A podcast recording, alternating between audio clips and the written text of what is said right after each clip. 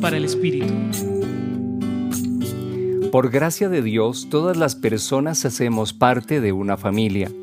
Se encuentra pues nuestra familia de origen, de la cual se deriva, entre otros, el parentesco consanguíneo.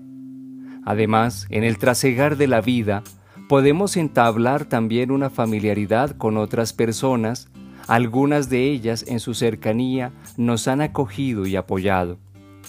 Hoy, en el Evangelio de Mateo, el Señor Jesús nos invita a dar un paso significativo y quizás radical.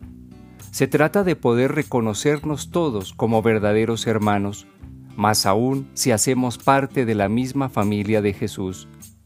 Asumir nuestra vida de esta manera tiene serias implicaciones, pues al hacerlo nos comprometemos a ser acogedores de los demás, respetuosos de sus vidas y maneras de pensar, afrontar juntos tantas vicisitudes y ser soporte cuando más lo necesiten. Una bella consecuencia de lo anterior será el convertirnos en hacedores de la voluntad de Dios y su puesta en práctica. Entonces, quizás nos surja la pregunta, ¿cómo podremos lograrlo? La respuesta la podemos escuchar como un susurro y transformarla en una petición con las palabras de San Ignacio de Loyola.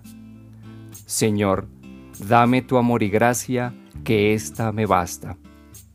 Compartió con ustedes el Padre Víctor Alonso Herrera de la Compañía Jesús, Centro Pastoral San Francisco Javier, Pontificia Universidad Javeriana.